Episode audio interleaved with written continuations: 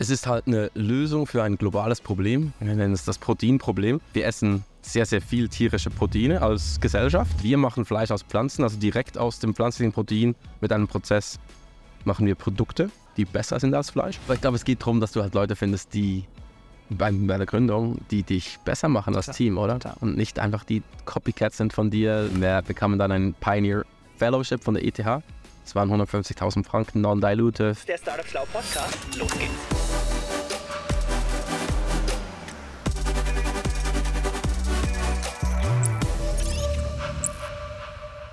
Gut, liebe Leute, ich bin heute in meiner Heimat, äh, der Schweiz. Deswegen mache ich das Intro gleich auf Schweizerdeutsch, einfach wie ich es gerne mache. Ähm, und weil es so selten gehört wird. Aber keine Sorge, wir wechseln nachher wieder ins etwas mehrheitsfähige Hochdeutsch, damit auch jeder mitbekommt, was für ein toller Gast hier heute neben mir sitzt. Also, liebe Leute, ich bin in Kemptal, neben Zürich. Ich habe ehrlich gesagt auch nicht genau gewusst, wo, aber Google hat mich daher geführt. Ähm, und neben mir sitzt der liebe Pascal Bieri von Planted. Pascal, ganz herzlich willkommen im Podcast Poli. Dankeschön. Schön, dich hier zu haben, in Kremtal. Habe ich vorher auch nicht gekannt. Auch nicht gewusst, was es war. Wir haben gerade eine mega geile Führung gehabt, zusammen in der äh, sehr offenen Produktion. Ich habe ganz viele Gemeinsamkeiten auf unseren gemeinsamen Weg festgestellt. Und die wollen wir jetzt in dem Gespräch äh, ein bisschen vertiefen, äh, beginnen aber mit der Person selbst. Pascal, für alle, die dich noch nicht kennen, erzähl mal, wer bist du? Ich, ich bin der Pascal, ähm, bereits 38. Hui. Ähm, ähm, haben Planted vor viereinhalb Jahren gegründet und so als Person definiert das einem dann recht gerne als Gründer. Ähm, aber ich bin dann ja, in der Schweiz äh, aufgewachsen, in der Nähe von Luzern, ähm, in St. Gallen studiert, viel im Ausland gewesen, ähm, schon in der Highschool in den USA, dann in Buenos Aires und Kanada mitstudiert ähm, und ein glaube ich, ein interessierter Mensch, der gerne was anpackt und umsetzt.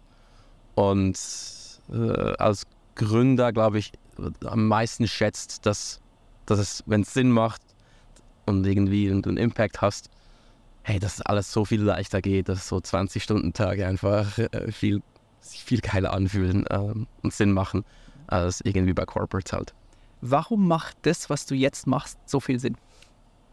Es ist halt eine Lösung für ein globales Problem. So, wir nennen es das Proteinproblem. Ähm, wir essen sehr, sehr viel tierische Proteine als Gesellschaft.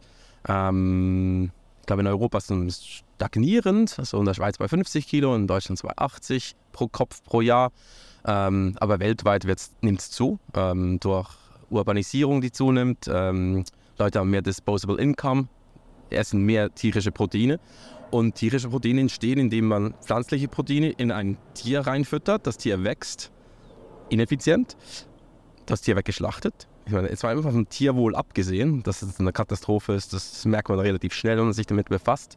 Ähm, ist es ineffizient mhm. und nicht gesund für uns Menschen in dieser Quantität. Und ähm, wir machen Fleisch aus Pflanzen, also direkt aus dem pflanzlichen Protein mit einem Prozess machen wir Produkte, die besser sind als Fleisch.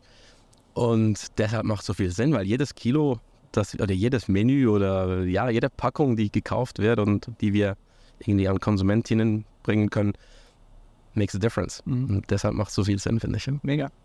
Ähm, wir tauchen gleich ein bisschen ein in deine Geschichte, wie du überhaupt dazu kamst und äh, wie das so passiert ist. Ähm, aber ich kann ich kann den Geschmack und das überzeugende Produkt unterstreichen. Es ist kein Honig ums Maul spielen, sondern ich bin um die einmal die Woche bei Dean und David und bestelle immer Tuscany Chicken mit Planted Chicken seit etwa zwei oder drei Jahren und ich mag das einfach mega. Ich ich, ich feiere, was ihr macht. Mhm. Äh, ich feiere es noch mehr jetzt, wo ich es gerade gesehen habe.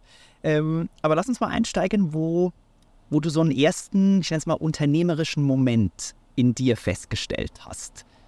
Kannst du dich daran zurückerinnern? Was war das? Mega gute Frage.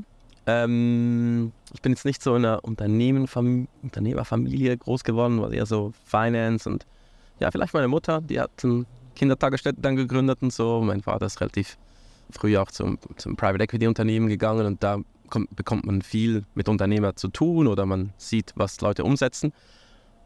Aber ich glaube, es war nicht so ein Moment, wo ich gedacht habe, so, I want to be my, my own boss, jung irgendwie, ich habe gedacht, so eine Corporate-Karriere kann durchaus auch Sinn machen und man hat dann auch Verantwortung und kann irgendwie Sachen lenken.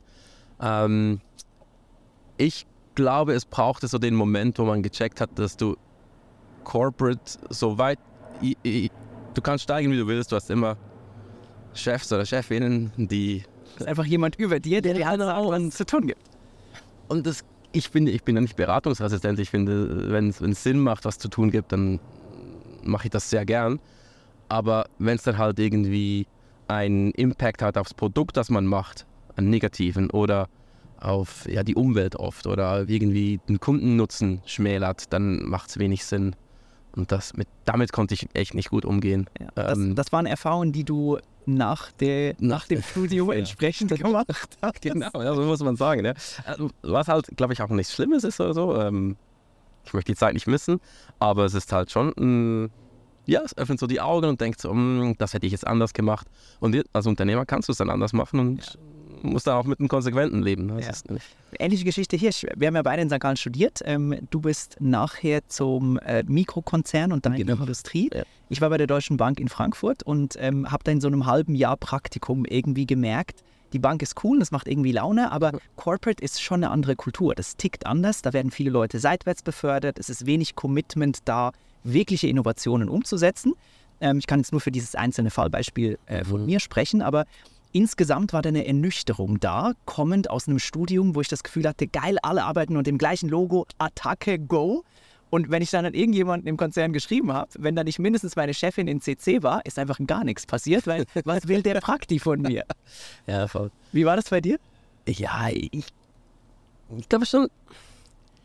Ich habe so ein Trainee-Programm gemacht bei der Mikro. Die werden, doch, da wurde man schon auf Projekte gesetzt und das konnte man treiben. Aber ich glaube so, du bist halt in einem Konzern drin, der hat seine Ziele und da auszubrechen, irgendwie zu sagen, ähm, hey, das große, das, das, das große Ziel ist jetzt irgendwie, sagen wir, nennen wir es Umsatz oder ein neues Produkt auf den, auf den Markt zu bringen. Du hast so viele Kompromisse die ganze Zeit machen musst, Ja. verständlicherweise, ganz ehrlich.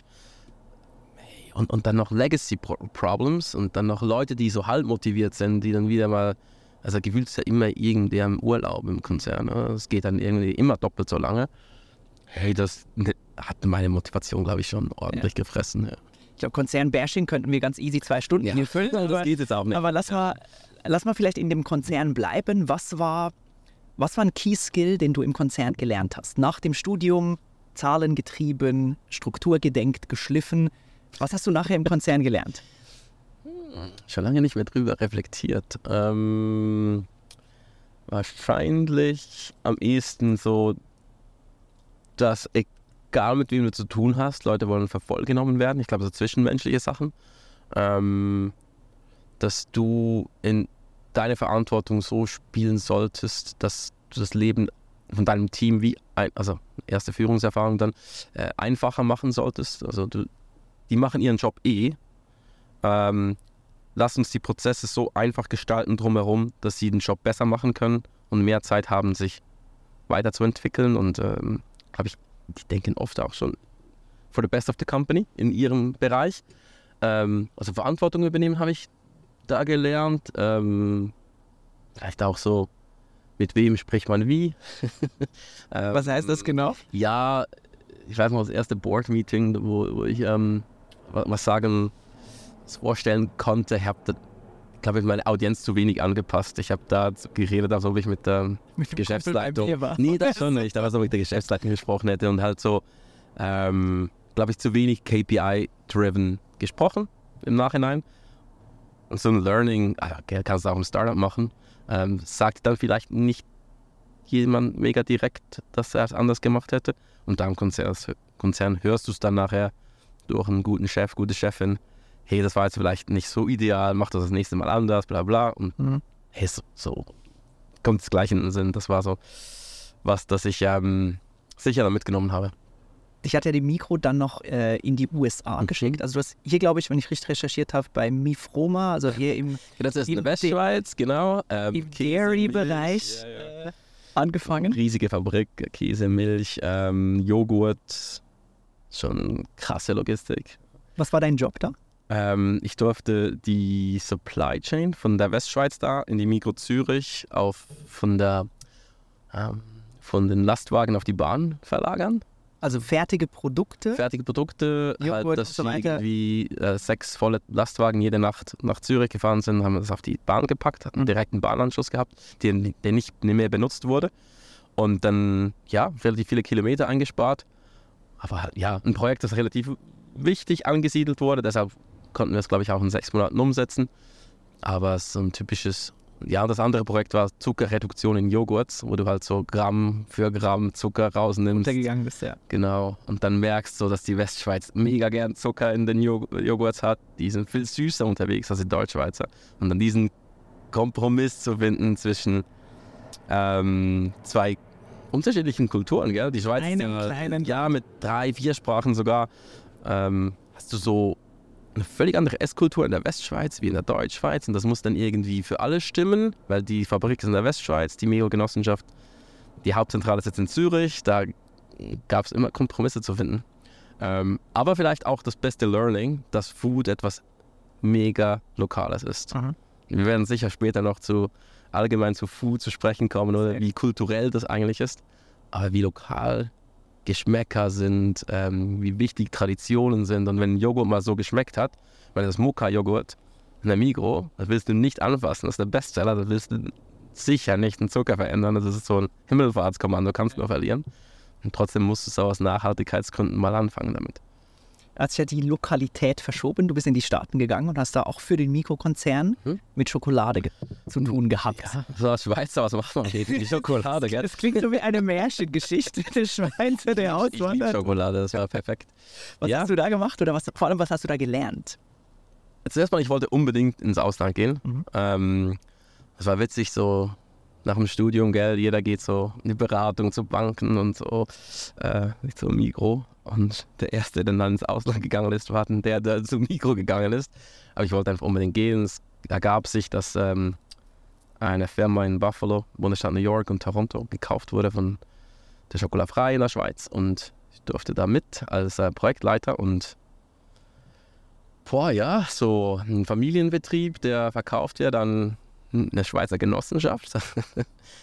Was die Migro ist, ist schon spannend, so diese Erwartungshaltung vom lokalen Management kennenzulernen, dann so, was dürfen wir uns erlauben als Arbeitgeber, als ausländischer Arbeitgeber in den Staaten? Wollen wir jetzt alles einfach so amerikanisch machen oder wollen wir gewisse Werte mit drüber nehmen? Ich glaube, dieser Spagat fand ich mega spannend. Es ist nicht so, dass das schon mega oft gemacht wurde und ja, im Nachhinein ist, ist, ist, ist man immer schlauer, was man machen hätte können, aber ich glaube, wir haben da sehr viel so das Beste rausgepickt der beiden Welten. Ähm, versucht zumindest. Und ich weiß nicht, ob das dann schlussendlich so authentisch war. Wie lange warst du da insgesamt? Drei Jahre. Drei Jahre. Und was hat sich da bewegt in dieser Zeit? War vieles, äh, die, die, also das war ein Familienbetrieb, der ist dann rübergegangen zu 100% halt owned von der Migro. Und ihr habt lokal da für die Staaten produziert. Mhm, genau. Für die Staaten, Kanada, ein bisschen Export, Mexiko etc. Ähm, hat uns mega geholfen, gewisse Aufträge in den USA dann zu bekommen, die man nie bekommen hätte in der Schweiz. Ja. Weil du hast viel kürzere Supply Chains plötzlich, oder? Du hast einen Kunde, der dir sagt, ich mache das mit dir, let's start in six months, aber ich habe noch überhaupt kein Artwork für die Verpackung. Das Artwork brauchst du halt vier Monate vor dem Start, wenn du eine europäische Produktion bist. Und sonst kannst du so anfangen zu produzieren in der Schweiz mit Schweizer Schokolade und dann so das, ähm, sagen wir das, das, die letzte Verpackungsschritt machst du halt einen Monat, bevor es rausgeht. Ja. Ja, das ist schon, sch- also konnten dann schon im Markt viel, viel aktiver bearbeiten, dank dem lokalen Stützpunkt. Ja. Cool. Was hast du da über Food gelernt in den Staaten? Das ist ein, ja, das ist, dass es komplex ist. Ähm, ich weiß noch so, Schweizer Pralinen haben oft Alkohol drin, wie du weißt. Und Hirschstängel? ja, so, also zum Beispiel, aber ja, jede Praline hat ja ein bisschen irgendwas drin, ne? Oft ein bisschen Alkohol. Und glaube ich, weiß nicht, von den x Pralinen, die da zum Aus, zur Auswahl standen für die USA, haben wir gedacht, ja, die, die Bestseller sind immer so ein bisschen mit Alkohol drin. Ähm, gemerkt, dass irgendwie von 50 Bundesstaaten, ich weiß nicht mehr, 30 verschiedene Anwendungen von Gesetzen von Alkohol in Food. äh, zur Anwendung kamen und dann irgendwann haben wir einfach alle alkoholhaltigen Pralinen aus dem Angebot gestrichen, weil es so komplex Weißt du, wurde. einfach zu komplex. Du kannst dir nicht einen Target beliefern hier irgendwie in Vermont und dann den Target in Virginia anders beliefern. Du, du hast Distribution Centers machen nicht an der Staatsgrenze halt, aber US-amerikanische Lebensmittelgesetze sind oft manchmal noch staatengetrieben. Also irgendwie so, dass es komplex ist durchaus Ja. und dass viele lokale Players dadurch auch eine Chance bekommen, was glaube ich auch cool ist. Ja, und dass das Brands, glaube ich, also das wissen wir schon lange, ähm, aber es ist, glaube ich, da so mega aufgefallen, dass Brands einen mega guten Möglichkeit sind, gewisse Kunden ähm, oder Produktaspekte zu transportieren, oder? So, wenn du ganz klar sagst, du bist eine Schweizer Brand, Schweizer Schokolade hat das eine völlig andere Wertigkeit, als wenn du es als US-amerikanische Schokolade mit viel Soja-Lecithin drin verkaufst. Ja. Alright. Du bist ja dann, wenn ich es richtig verstanden habe, ähm, relativ zeitig wieder zurückgekehrt und dann gingen die Anfänge von Planted los. Ja, ja, ja. Hey, ich habe so in den USA angefangen, so tageweise vegan zu leben. Und bin dann für so Beyond, kennst du Beyond Ja. Burger, Impossible Burger? Das waren so die ersten Versionen draußen. Vor, Das kam da auf. Ja, war da, genau. ja.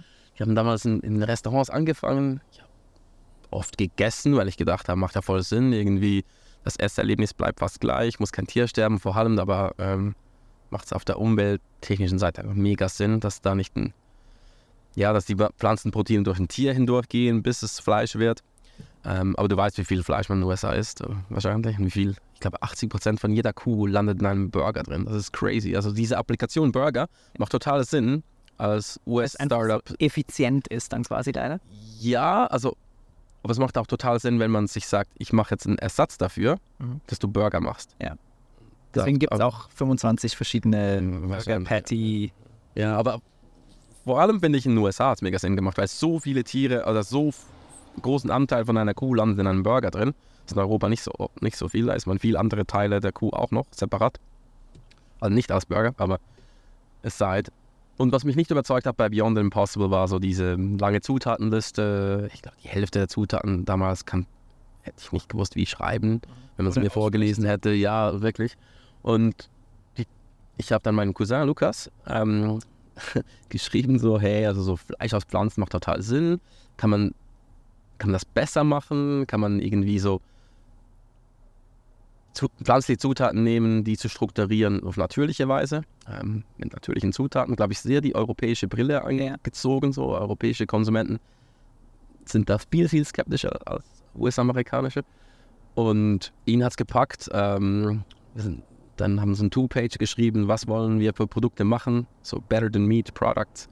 Also so die positiven Aspekte vom Fleisch nehmen, aber aus Pflanzen nachbauen äh, und ja, Produkte machen, die langfristig günstiger sind als Fleisch, die besser schmecken, die nachhaltiger sind und die schlussendlich auch gesünder sind für uns Ja. Konsumenten.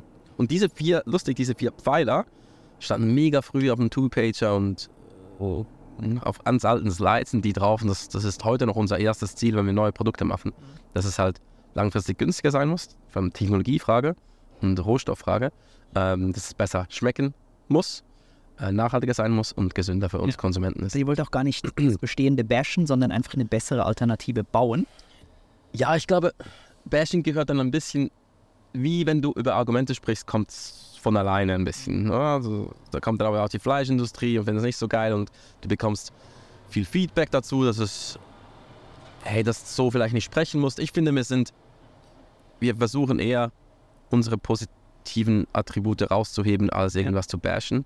Ähm, schlussendlich, und das ist schön im Startup oder als, als, als Firma, wir machen über ein Produkt a difference Ja. und nicht irgendwie, ja, weiß doch auch nicht, ähm, über Regulationen, dass jetzt jeder so und so viel das und das essen muss, sondern ich finde, das Schönste ist, dass wir mit einem Produkt in den Markt gehen können, dürfen und so Konsumentinnen mit Geschmack, mit, mit Leidenschaft äh, überzeugen mit einem Produkt und nicht irgendwie eben genau mit, mit Zwang oder so. Ja. Nehmen wir uns mal in diese Anfänge mit. Ich stelle mir vor, gerade du als anfängliches vielleicht Konzernkind, wie, Wie kommt so diese unternehmerische Überzeugung, nee, ich habe jetzt genug gesehen in dem Laden, ich will jetzt selbst was aufbauen? Das passiert ja nicht von heute auf morgen, sondern ist einiges Risiko mit dabei. Was, was hat dich und euch bewogen, zu dieser Idee, dann dem Two-Pager und wie es weiterging, wirklich seriös Ja zu sagen?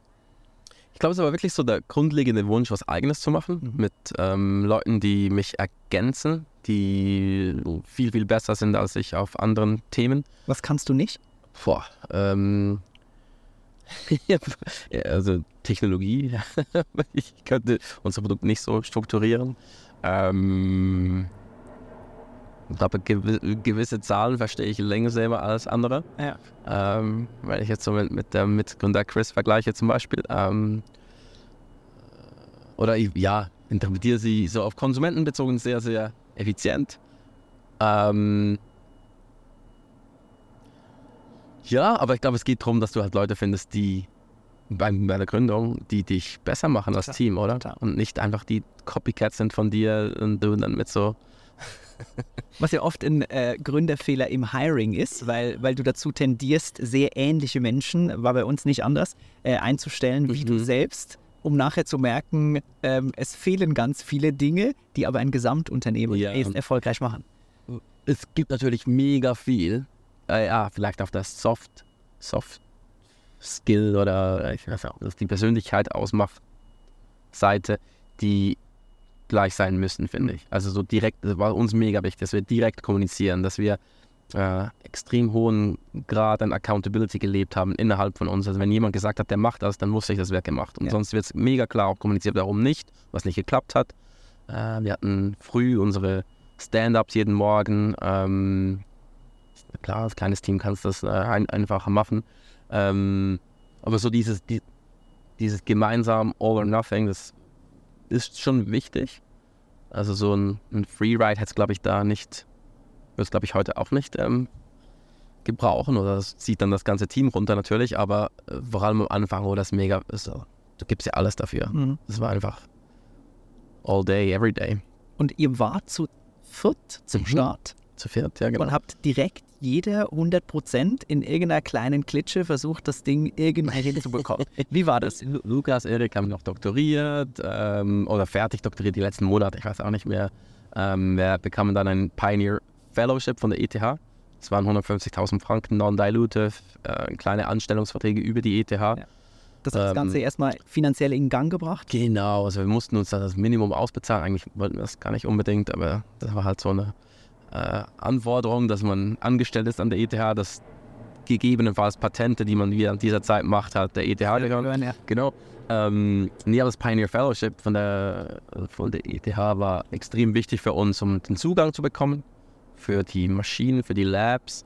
Wir haben dann einfach angefangen zu produzieren drauf und gemerkt, das Produkt kommt zu gut an, dass wir es halt auch wie mitverkaufen. Haben dann externe Berater gehabt, der uns auch gesagt hat, hey, das, die Produktion stimmt so, da seid ihr safe, das so zu verkaufen.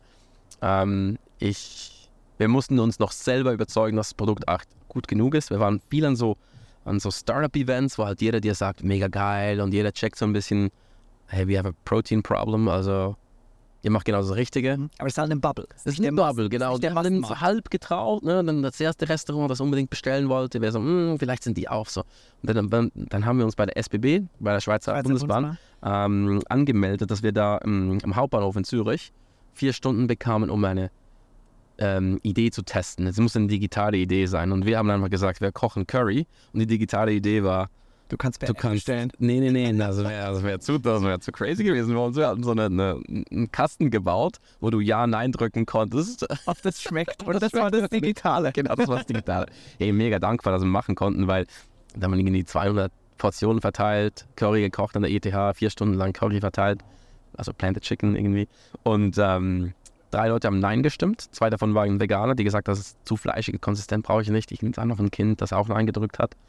Ähm, war für uns gut oder Grund genug zu sagen, let's go with it. War das der Moment, wo ihr das Gefühl hattet, okay, das, da wird was draus? Oder wann war, diese, wann war dieser Moment? Ich erinnere mich bei mir mit Matthias Mhm. im Foodtruck, haben wir gemerkt, es kommen Menschen wieder, die Ja. bestellen das Gleiche, Ja. wir wussten, dass es denen schmeckt, weil es nicht auf einer Excel äh, oder auf einer App ja, nein, sondern man hat es Ja. im Gesicht gesehen. Und da hatten wir so ein Gefühl, hey, da ist was drin. Wann war das bei euch? Ich, ich glaube schon auch, der Event hat viel ausgemacht. Ähm, die Gesichter von, no ich, ich sage jetzt normale Menschen, weil es halt ein Bahnhof ist. Es ist immer noch urban, es ist Stadt Zürich. Ähm, aber es waren halt nicht so Leute, die eh schon, sagen wir mal, positiv auf Startups eingestellt sind und finden. Also es waren wirklich Leute, die, die essen. Und essen tut jeder zwei, drei, vier, fünf Mal am Tag. Und das ist das Schöne, gell, mit so einem Produkt, das hast du auch erlebt. Die Gesichter zu sehen, das Feedback ist immediately. Ähm, und wenn sie zurückkommen, weißt du sowieso, es hat geschmeckt. Ähm, ja, es muss, es- ich, ich, ich glaube, für mich war früh klar, dass das irgendwie funktionieren muss. Vielleicht war auch viel Wunschdenken dabei, dass wir das irgendwie zum Fliegen kriegen müssen. Ähm, aber ich glaube, dieser Moment, wo wirklich so viele und so Normalos auch, die das gegessen haben, die waren überhaupt nicht flexitarisch oder vegan, vegetarisch unterwegs und einfach probiert, hat geschmeckt, würde ich wieder kaufen, würde ich wieder essen. Dieser Start zeitlich war so um 2018 oder war das? Nee, das war 2019. Wir haben Anfang 2019 den Grant bekommen, also diese 150K. Pioneer Fellowship, genau, und dann im Sommer gegründet, 2019. Wir machen jetzt auch immer im Sommer jedes Jahres unsere Birthday Party, wo Jubiläum. alle Märkte zusammenkommen, genau. Äh, ist dann inzwischen recht eine Nummer. Ähm, Im Sommer 2019 gegründet, ein paar Monate später die ersten 7 Millionen äh, Seed Fundraising Wie habt, ihr, aufgenommen. wie habt ihr das gemacht? Ja, guter Lead-Investor, äh, Stefan Schmidheini. Ähm, war über, Wer oder wie habt ihr den überzeugt? der hat sich für den Alternative Protein Space ähm, interessiert, Ja.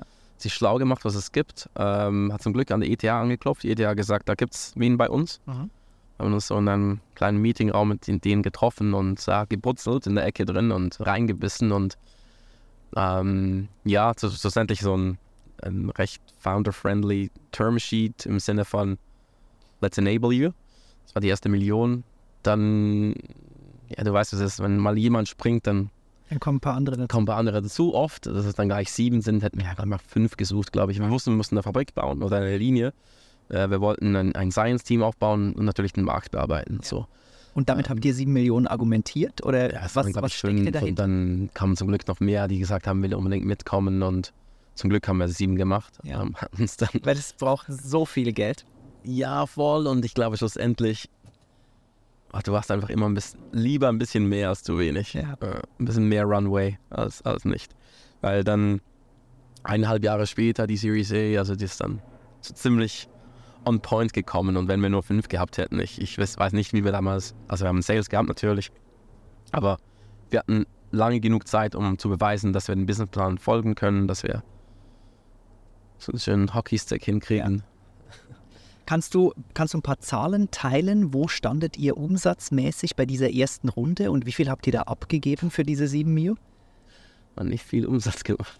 Also wir haben erst im Monat im Juli gegründet, haben 5000 Franken gemacht vielleicht. So, Das waren 200, 200 Kilo verkauft. Nächsten Monat halt 400 Kilo verkauft. Dann 750 im Oktober und da geclosed. Also halt wirklich, ey, wir haben verkauft, was wir produzieren konnten. Und Also ihr habt vielleicht ein paar 10.000 Umsatz gemacht, aber Genau. habt halt mit einer geilen Story und mit einem coolen Wachstumspotenzial. Ich glaube vor allem, also am Anfang wird investiert wegen Team, wegen Product Market Fit Ja. äh, und, und Market Size.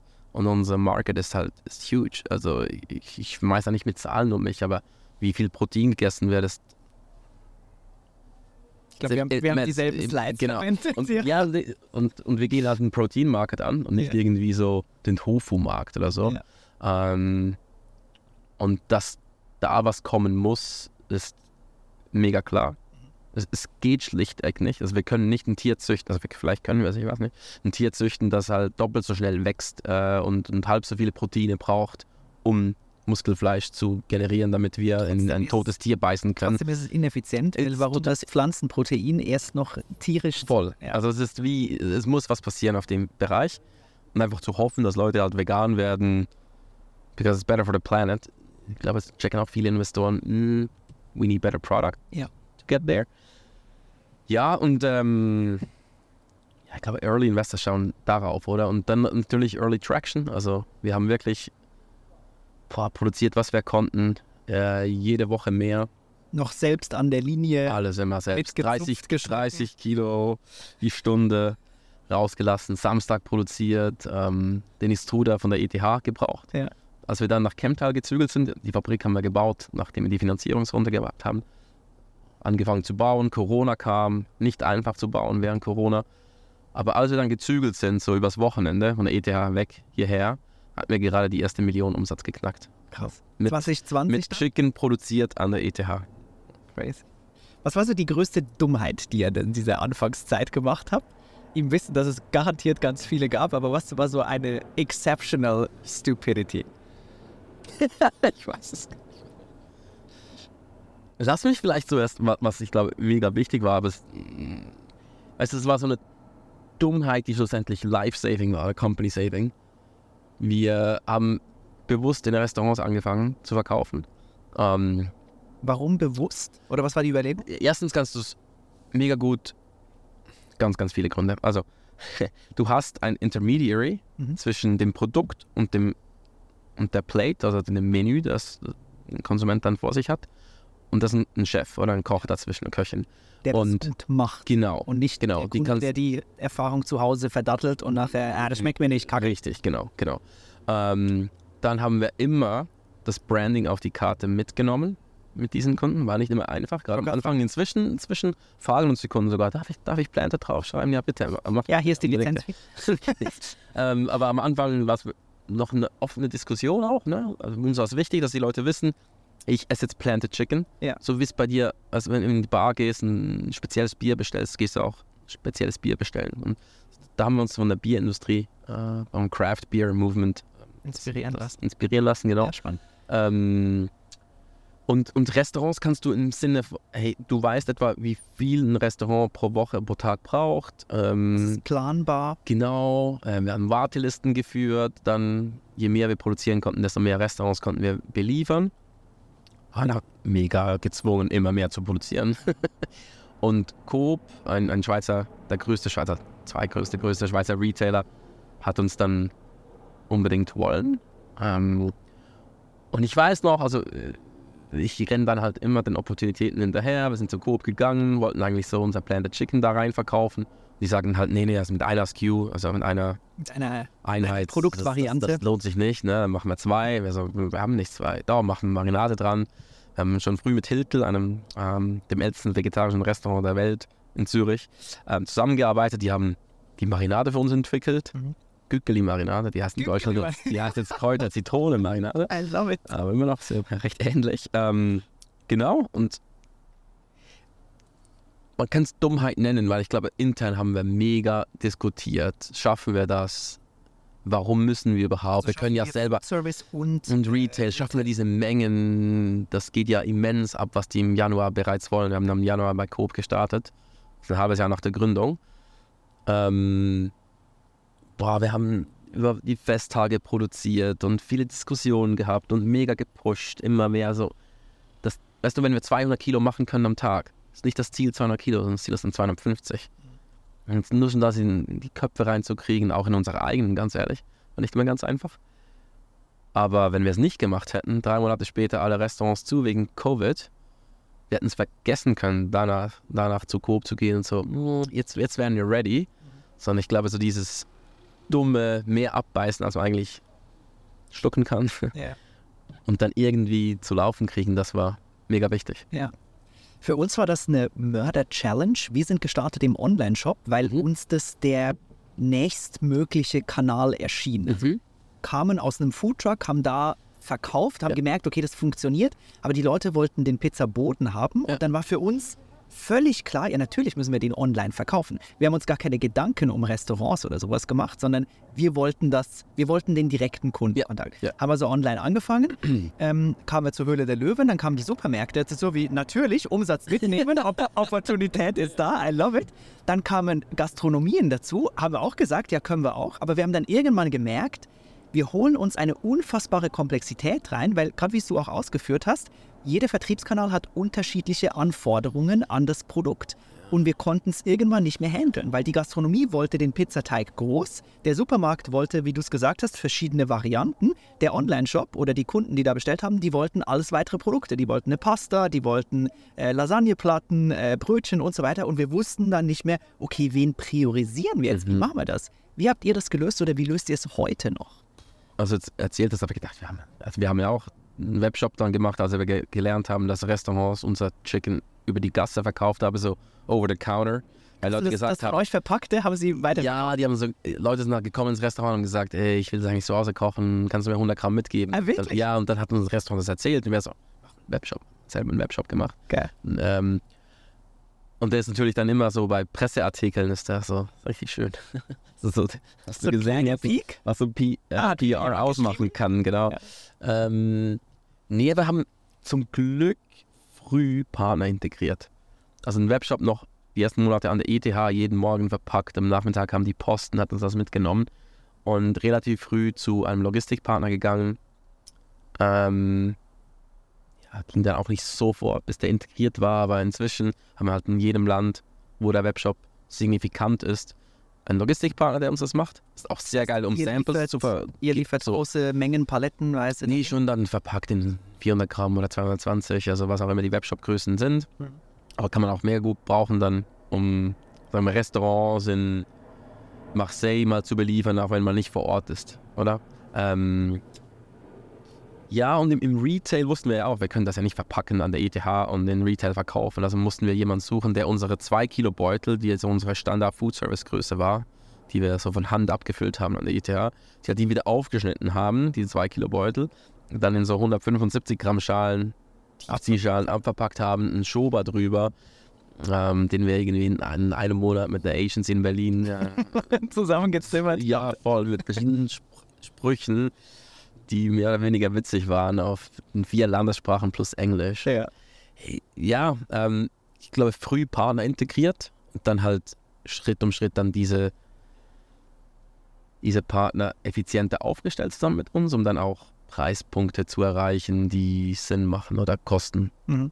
ja, also Wie seid, effizienter hinzubringen. wie seid ihr da ans Pricing rangegangen? Ich erinnere mich, bei uns war das ein, das war eine große Herausforderung, weil ähm, wir hatten, wir sind halt im Markt Deutschland gestartet, die generell sehr, wie soll ich sagen, preissensitiv sind, um es mal ganz, äh, ganz diplomatisch auszudrücken. leicht. Ja. Ähm, und dann haben uns Leute am Anfang gesagt, ihr könnt doch nicht 2,49 Euro für einen Pizzateig nehmen. Der hat nicht mal die Hälfte von was normal ist und normal kostet 99 Cent. Und dann hatten wir Diskussionen intern hin und her und dann mit der Rewe später, also äh, tausend Dinge. Aber wir haben, wir sind standhaft geblieben und haben dieses Pricing durchgesetzt. Wie war das bei euch? Wie seid ihr an, wie bepreise ich jetzt dieses Produkt rangegangen? Es ist so Fluch und Segen in der Schweiz zu starten, ein Schweizer Startup zu sein. Ähm, wir sind jetzt halt alle mal von hier, äh, deshalb war es nie eine Möglichkeit, die Fabrik in Polen oder so zu bauen, oder? Also war schon eine Möglichkeit, aber ihr habt euch entschieden, das hier zu machen. Ja, wäre eine Möglichkeit gewesen. Wir hätten niemals diese Automatisation dann hingekriegt, die wir jetzt über die letzten drei Jahre hingekriegt haben. Wir machen jetzt 15 Tonnen, wo wir früher eine, eine Tonne am Tag gemacht haben, mit den gleichen Leuten. Einfach ist die Automatisation. Hätten wir, glaube ich, so in aus. Also weißt du, wenn du nicht da bist jeden Tag und Ja. aber that aside, wir haben Pricing uns irgendwie an der Realität orientiert. Ähm, Also geguckt, was andere machen. ja, aber auch im Tier, Tiermarkt. Ähm, also unser, unser, wir schauen ja nicht auf Tofu oder auf irgendwie, äh, weiß auch nicht, andere pflanzliche Alternativen, sondern wir schauen drauf, wo, wie teuer ist Chicken oder Pulled Pork oder dann Schnitzel. Ähm, in der Schweiz haben wir das Glück, dass Fleisch relativ hochpreisig ist. Mhm. Ähm, Weil es nicht so stark oder nicht subventioniert wird? Es wird extrem subventioniert, aber die Schweiz hat ähm, sehr hohe Zollhürden, Mhm. Vor allem für Gute Tierfleisch. Ja, da hat die, hat die Landwirtschaftslobby, das ist ein anderes Thema. Das, Das wäre wieder ein Lieblingsthema, Podcast. mein Gott. Nee, echt, das ist äh, anderes, ja, echt crazy.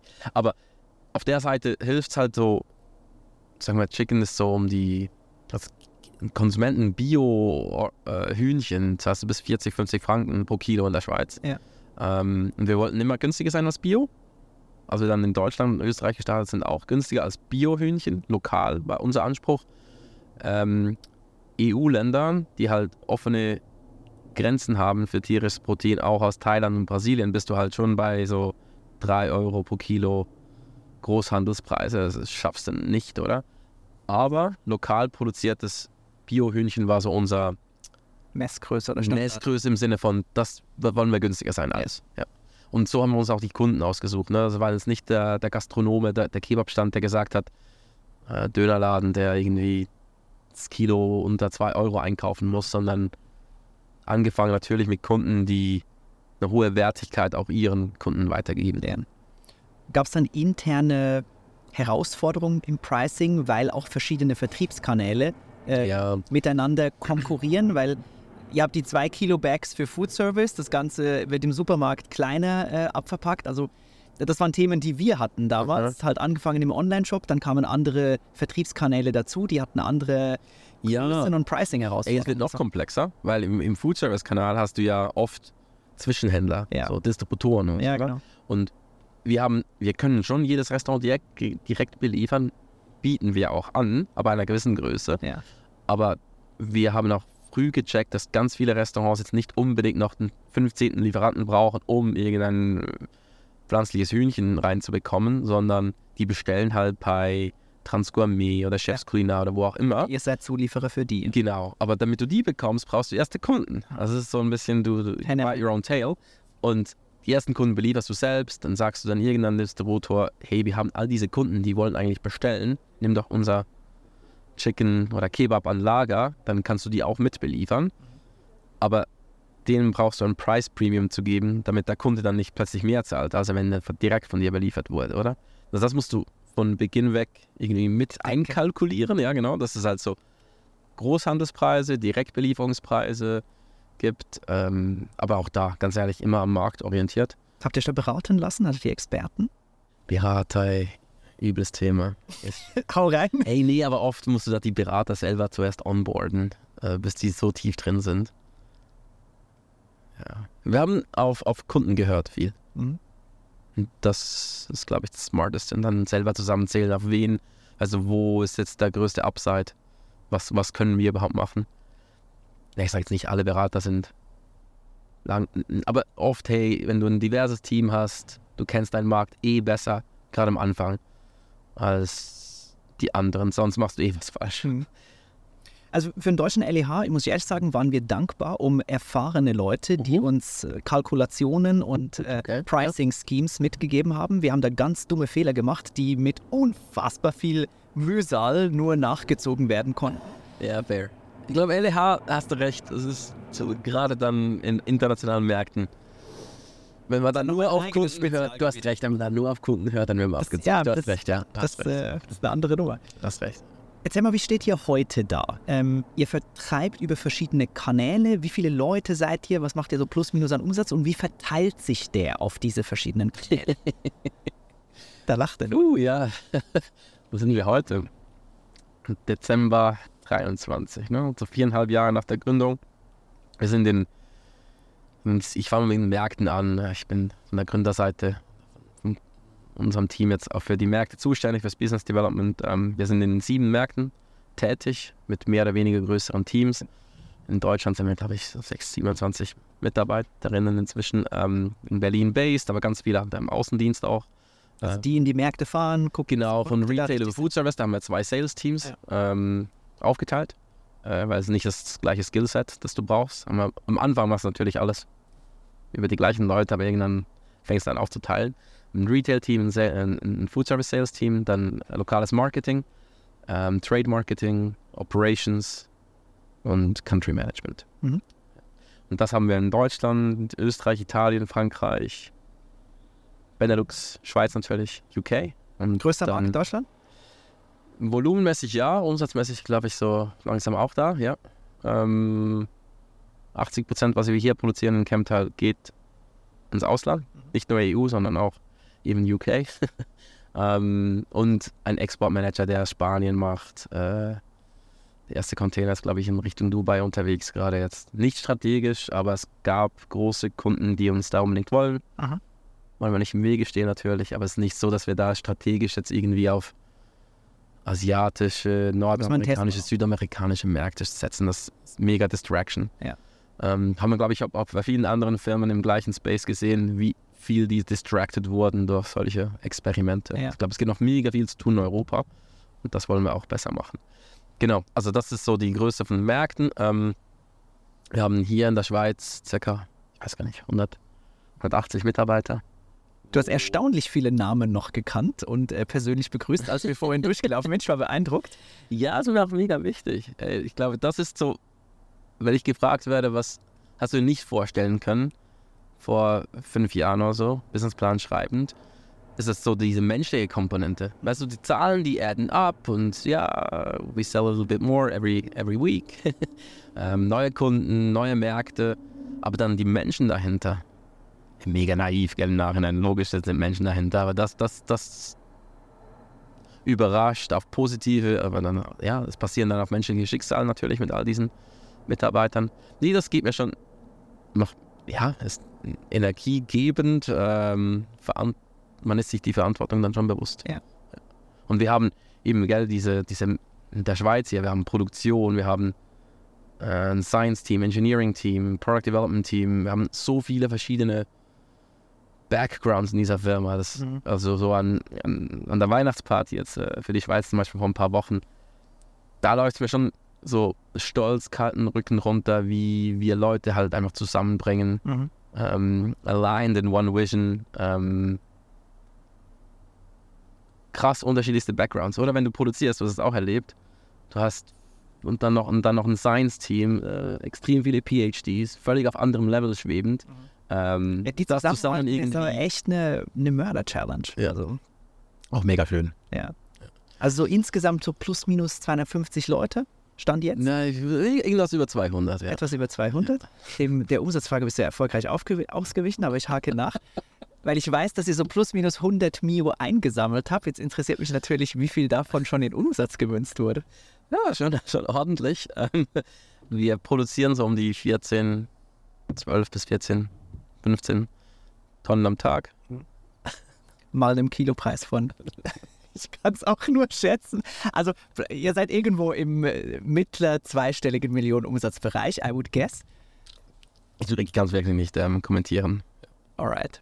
Ähm, dann nimm uns doch mal mit, so mit einem kleinen Ausblick, ähm, wo es hingehen soll und kann. Weil man kann sich ja einfach ausmalen, ihr könnt in Ländern wachsen, ihr könnt im Mhm. Produktportfolio wachsen. Was ist Prio oder was habt ihr im Kopf? Die ganz große Vision auf der, oder sagen wir das Ziel auf der Commercial-Seite ist, wir haben, du merkst, oder, wir haben nie nur einen Kanal angegangen. Wir wollen da sein, wo Leute Proteine zu sich nehmen. Ja. Und das ist, hey, das ist an der Tanke. Das ist irgendwie, wenn du auf der heißen Theke eine, irgendwie eine, wie sagt man, Leberkäswecken, ja, genau.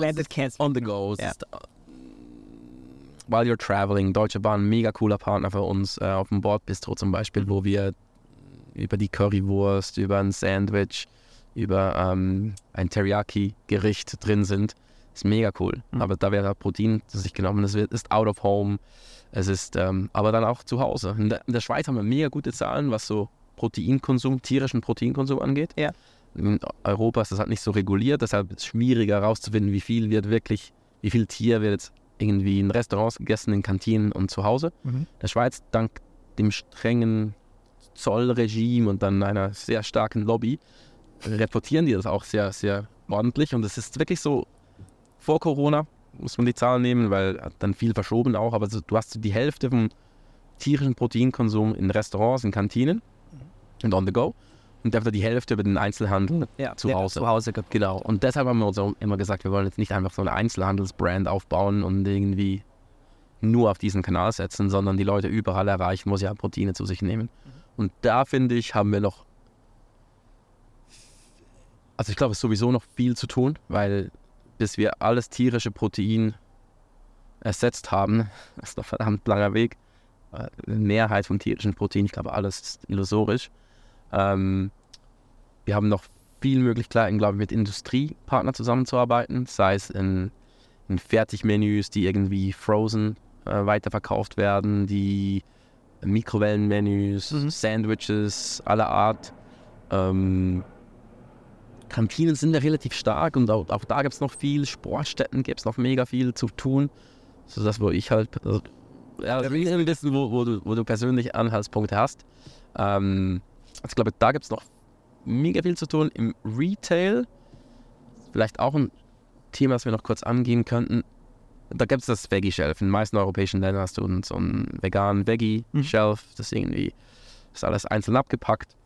Und das neben an, an die ganzen Tiere, meistens so zehnmal länger, also 30 Meter lange Tierwand. Und was mir da vorschwebt, ist, oder uns vorschwebt, ist eine, eine Proteintheke. Mhm.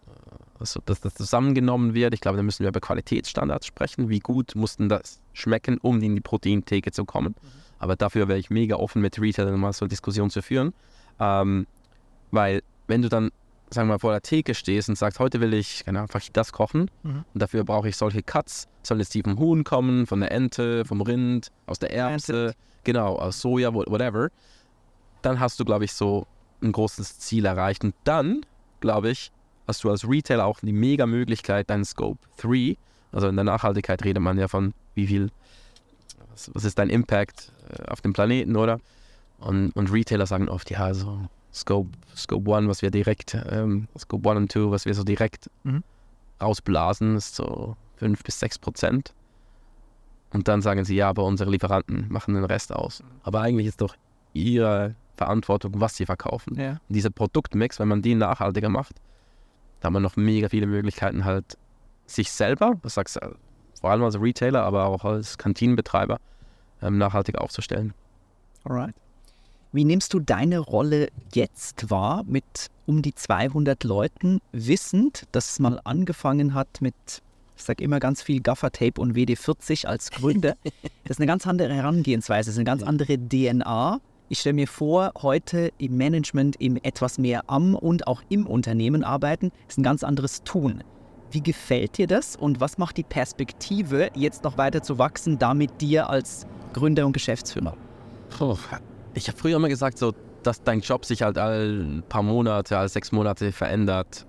Ist ja im Startup nicht nur für dich als Gründer so wahrscheinlich extrem. Mhm. Am Anfang wir haben das per Tram und Velo, äh, Fahrrad äh, in Zürich ausgeliefert, auf die Post gebracht und dann, das ändert dann relativ schnell, oder? Ja. Aber auch für, für frühe Mitarbeiter ändert sich ja der Job ja fast, fast monatlich, oder? So, du gibst Sachen ab, die du vielleicht gerne gemacht hast, aber du, du musst halt spezialisieren und du machst dann irgendwie weniger, aber irgendwie trotzdem mehr. Mhm. ähm, und ich glaube, es ist so eine Mindset-Frage für dich als Bei Gründer, aber, aber bei allen. bei, eigentlich ja bei allen, genau. Und das, glaube ich, ist so, wenn jemand sich überlegt, in ein Startup zu gehen, hey, sei bereit auf diese Veränderung, weil sonst geht's, also wenn du einfach so die nächsten paar Jahre dein Jobbeschrieb sich nur verändern soll über Führungsspanne vergrößern, dann musst du zu. Corporate gehen. Das, Ja. ist not happening, oder? Ähm, bei mir persönlich, du musst die so aus, du darfst, du kannst dir aussuchen, was machst du gut, was machst du gern. Mhm.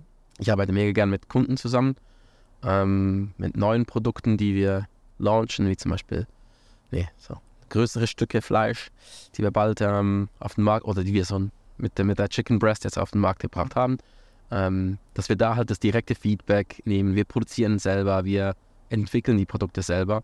Also das direkte Feedback irgendwie mit all deiner Erfahrung zurückspielen, das mache ich gerne und glaube ich auch gut. Mhm. Ähm, mit Kunden arbeiten, Teams motivieren. Ähm, aber ja, es ist halt dann nicht mehr so ein. Ich glaube, es gibt viel, viel bessere Leute bei uns inzwischen, auf der Sales-Seite sogar, die äh, mit ihren Argumenten ein Restaurant gewinnen können, als, als ich leider. das, aber das heißt, tragischerweise. na, was heißt hier leider? Das ist doch ein gutes Zeichen der Organisation, wenn ihr es geschafft habt, auf der höchsten Führungsebene Leute einzustellen, die smarter sind als ihr, die kompetenter auf bestimmten Bereichen sind und so insgesamt die Organisation Ja. more intelligent machen. Und ich glaube generell, also eine, eine Kollegin hat in den USA immer gesagt, so A people hire A people, Ja. B people hire C people. So ist es halt. ich glaube, so als Startup so das Wichtigste, dass du von Beginn nie eine, naja, wenn du niemanden mit uns bekommst, dann gibt dir was Temporäres, I don't know, aber ähm, auf, auf, Leu auf Positionen, wo du drauf bauen musst, Leute dazu zu gewinnen, die selber unsicher sind, die selber irgendwie vielleicht nicht an die große Vision glauben, sondern eher an ihre eigene Karriere, ist da tot, des- oder? Destined to fail. Ja. Voll. Wie einig seid ihr euch mit euren Investoren bezüglich, wird Planted mal verkauft, geht Planted an eine Börse? Wie geht das weiter? Ja, ähm, ich glaube einig, dass wir jetzt mal wachsen wollen und Impact haben wollen und neue Produkte lancieren, die es unbedingt braucht, um diese Kategorie oder sagen wir diese, diese Kategorie Plant-Based oder Plant-Based Options nochmal wachsen zu lassen im Sinne von, dass Kunden kommen und sagen, hey, diese Saftigkeit habe ich, kenne ich nicht mal aus dem Tierbereich. Ja. Ich, ich gebe es mir lieber das die das plante Produkt, genau, und, und gehe nicht mehr zum Tier zurück. Ich glaube, da sind wir mega allein, dass wir diese Next Generation Products noch zusammen machen müssen. Ähm, wir wollen natürlich unsere Pipeline auf der Technologie so interessant behalten, ähm, dass es auch Sinn macht, weiter darin zu investieren. Mhm. Ähm, wir haben das Glück gehabt, dass wir unsere Investoren so ein bisschen aussuchen konnten im Sinne von, wer glaubt an die Vision, wie wollen wir das gemeinsam umsetzen oder so ein gemeinsam. Ja, und trotzdem gibt es natürlich gewisse wirtschaftliche Realitäten, die gewiss, ja, die irgendwann, oh, ist der nächste Kapitalschritt. Also Ja.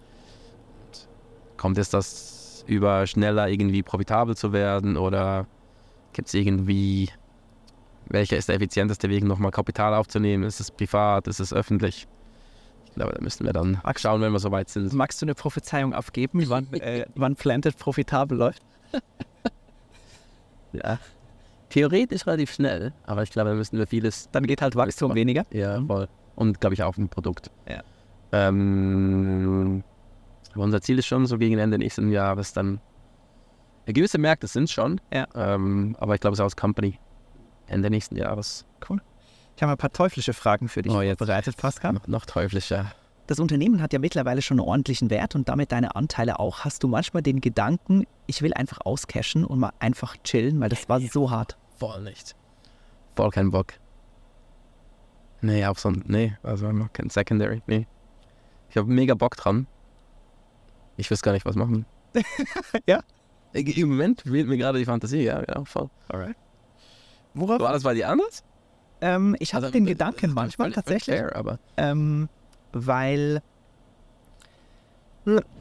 ganz viele Mixed Feelings, die da reinkommen. Ähm, bei mir oder bei uns war es so, wir haben in der Bank praktisch kein Geld verdient, also wir hatten minimales Erspartes. Ich hatte, bis ich 33 war, ich glaube nie mehr als 7000 Euro auf dem Konto, meistens war es rot.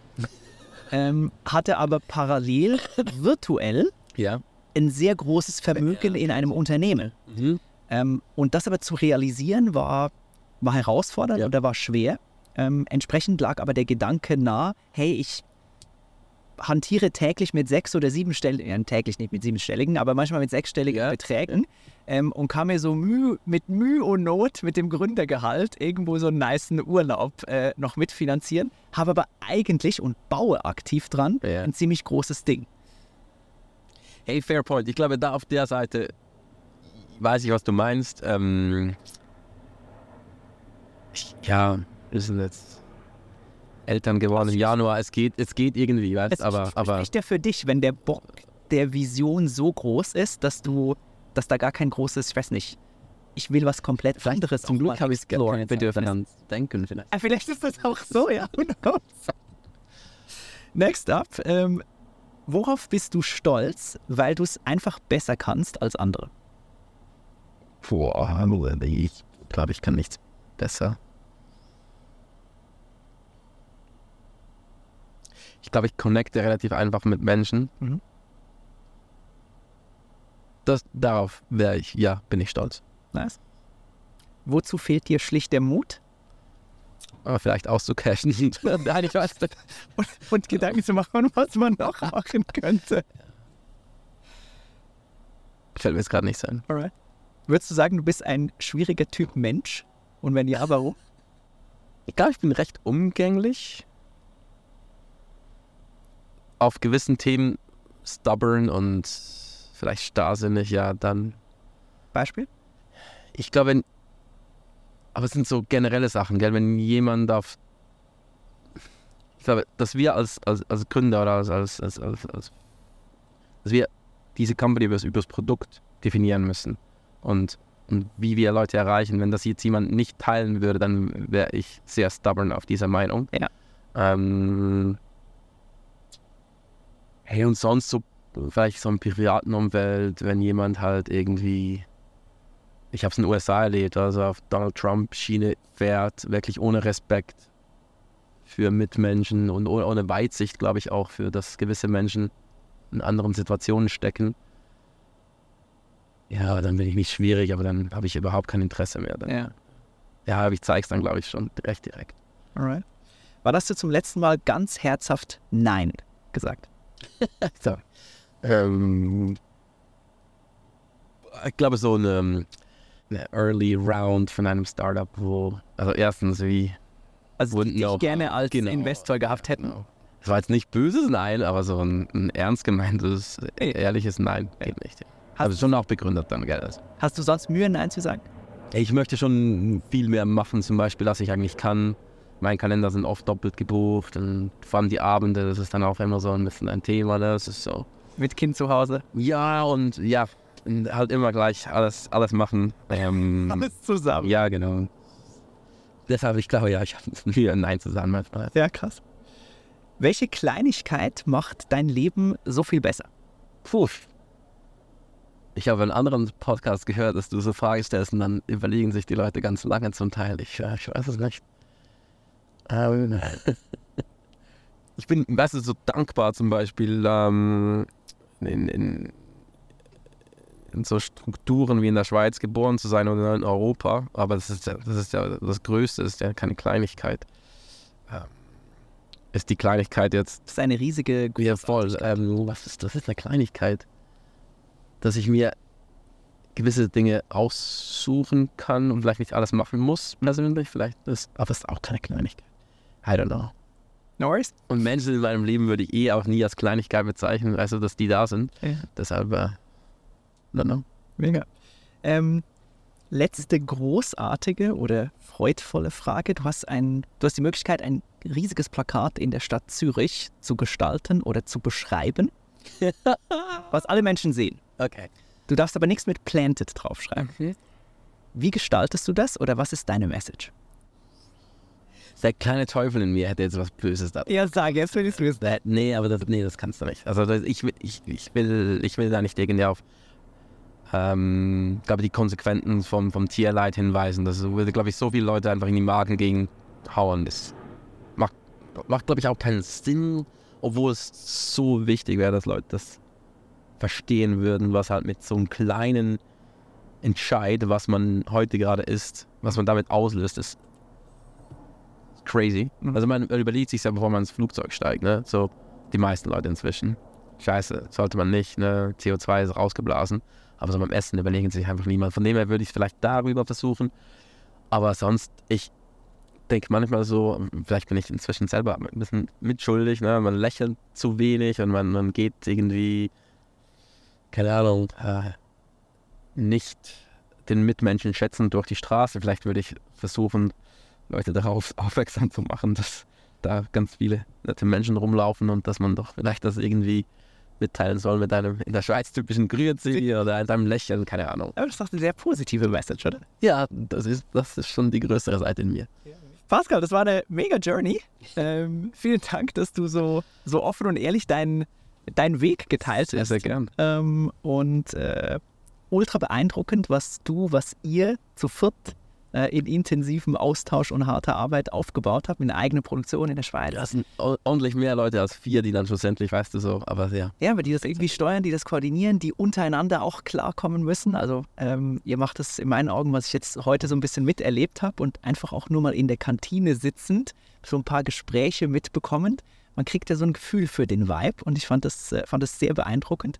Ähm, würde gerne abschließen mit zehn Rapid-Fire-Questions. Kann nicht mehr. Ich dachte, ich habe mal. Und bitte dich das einfach mit entweder Yes. oder ganz schnell zu beantworten. Beginnet mit auf einer Messe, volle Meeting-Agenda oder einfach rumlaufen. Einfach rumlaufen. Im Startup Außenminister oder Innenminister? Außenminister. Genuss oder gutes Gewissen? Genuss. Aktiv zuhören oder unbedingt mitteilen? Was ich lieber möchte oder was ich mache. Ich glaube, ich teile zu viel mit wahrscheinlich. Delegieren oder selber machen? Kommt mega drauf an. Boah, kommt mega drauf an. Ähm, ich habe gelernt zu delegieren. Das ist schön. Sind gut. Sich verletzlich zeigen oder angeben? Bei mir oder bei. Uh, ähm, ich glaube, ich bin recht durchsichtig. Ich zeige mich schon verletzlich. Getrieben oder gelassen? Getrieben. Chatschreibfehler korrigieren oder einfach abschicken? Korrigieren. Selbsthärte oder Selbstfürsorge? Eher auf der harten Seite. Operativ oder strategisch? Ich mag schon hands-on. Operativ. Operativ. Geil. Pascal, das war ein mega, mega Gespräch. Vielen herzlichen Dank. Wenn es auch euch gefallen hat, lasst mir gerne ein Like hier, schreibt was in die Kommentare. Probiert unbedingt mal Planted, weil es wirklich schmeckt. Ich kriege keinen Cash dafür.